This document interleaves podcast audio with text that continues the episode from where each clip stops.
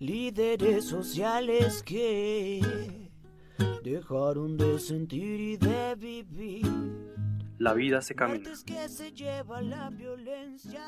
Desde la Amazonía colombiana nos estamos manifestando en contra del asesinato de líderes eh, sistemáticos en este país, defensores de derechos humanos, líderes, lideresas, autoridades indígenas.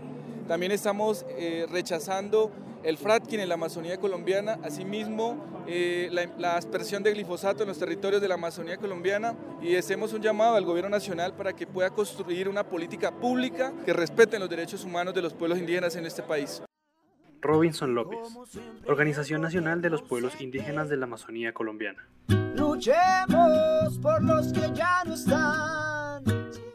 Cientos de razones por la vida de los liderazgos sociales en Colombia.